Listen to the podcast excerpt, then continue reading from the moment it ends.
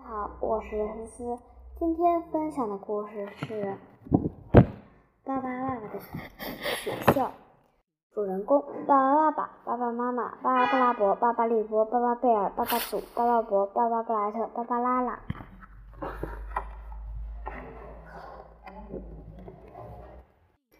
一天早上，爸爸爸爸一家送山上的一对双胞胎兄妹去上学。可是这是他们第一天上学呀！刚走到学校门口，就看到有一位老师逃了出来。原来这里的人声非常的调皮，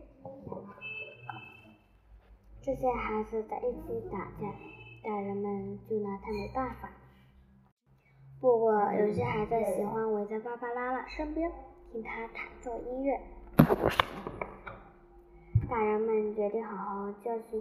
这些调皮的孩子，爸爸爸爸觉得这可不是一个办法。爸爸爸爸说：“每个孩子都不一样，有的喜欢养鸟，有的喜欢音乐，有的喜欢画画。如果孩子喜欢汽车，我们就教他机械知识，让他们边玩边学。”爸爸爸爸的话，大人们也全都不信。不过，他们让爸爸爸爸试一试。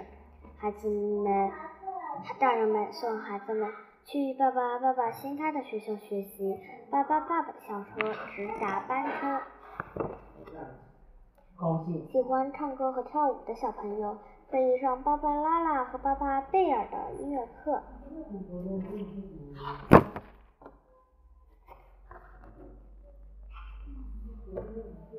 喜欢机械和电力的小朋友。可以上巴巴布莱特的课，因为巴巴爸爸一家可以转来转去，小朋友们连学习工具都不用买了。孩子们在科学课上学会了种植。你看，巴巴伯拿的葫芦像什么呀？小心别乱采蘑菇，让巴巴宝宝们告诉你哪些蘑菇是不能吃的。在巴利波会教你怎样变得像河狸一样搭一个没有螺丝钉的小屋。巴巴祖会教你观察动物，又不会吓到它们。在巴巴伯的图画课上，孩子们可以在墙上随便画画。做陶器可不简单。千万不要嘲笑其他小朋友做刚做好的陶瓷，不然他们会很生气。这不，他们又打起来了，爸爸妈妈都发愁了。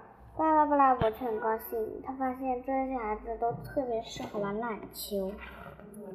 最后，所有孩子都在一块学习生字和阅读。放学了，大人们来接孩子们。他们对巴爸爸的学校非常的满意。以前学校的老师也到巴巴爸爸的学校来教课了，巴巴爸爸好高兴。在操场上，巴巴宝宝们变成了各种数字形状，让孩子们玩耍。学期快结束了，每个人都用不同的方式来庆祝，有的唱歌，有的跳舞，有的画画。人们还可以买小朋友们种的花和蔬菜。还有他们做的陶器。愉快的假期到了，你能认出这些变成数字的巴巴宝宝吗？一、二、一，巴巴贝尔；二，巴巴伯；三，巴巴四，巴巴拉拉；五，巴巴布拉伯；六，巴巴利波。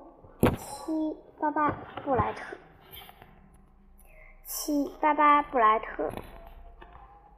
今天的故事就讲完了，我们的故事讲完了，下期再见，拜拜。